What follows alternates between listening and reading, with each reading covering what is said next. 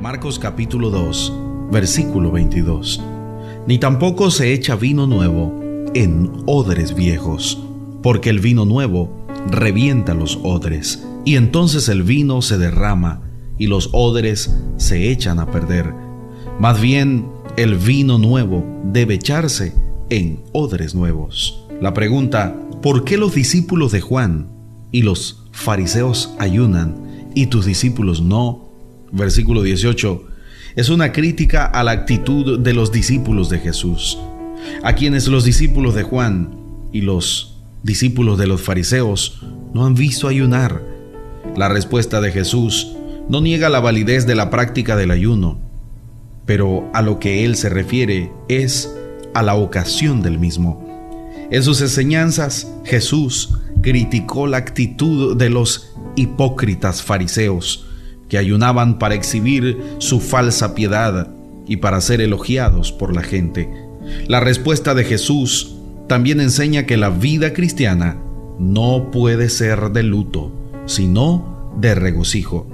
El Señor usó la expresión semita de los hijos del salón de bodas para indicar que aquellos que han sido invitados a las bodas de su amigo están exentos de ayunar mientras dura la fiesta, pero una vez terminado el festejo, deben hacerlo.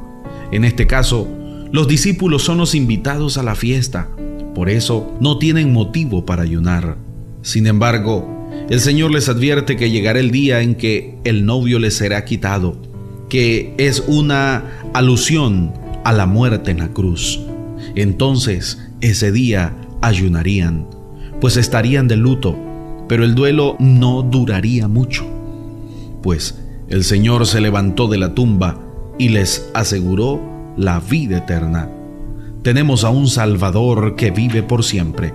Esto es motivo de gozo constante.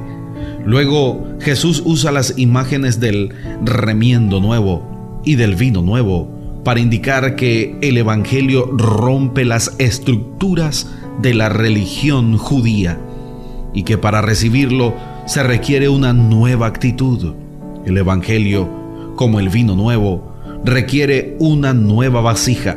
Los odres viejos pierden su elasticidad, de modo que al llenarlos de vino nuevo se rompen.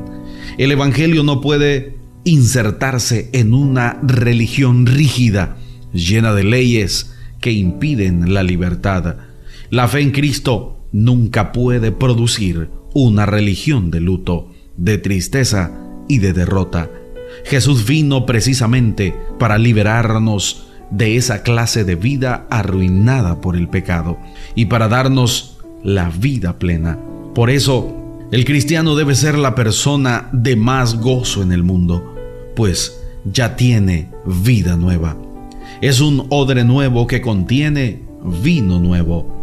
Quien se hace discípulo de Jesús obtiene la plena libertad, no solo de la condenación del pecado, sino también de esa clase de religión vacía que encierra a sus seguidores en unas prácticas rígidas que los esclavizan. Los ejercicios espirituales como el ayuno y la oración nunca pueden ser una carga, sino medios a través de los cuales expresamos nuestra gratitud, nuestro regocijo y nuestra dependencia de nuestro buen Dios.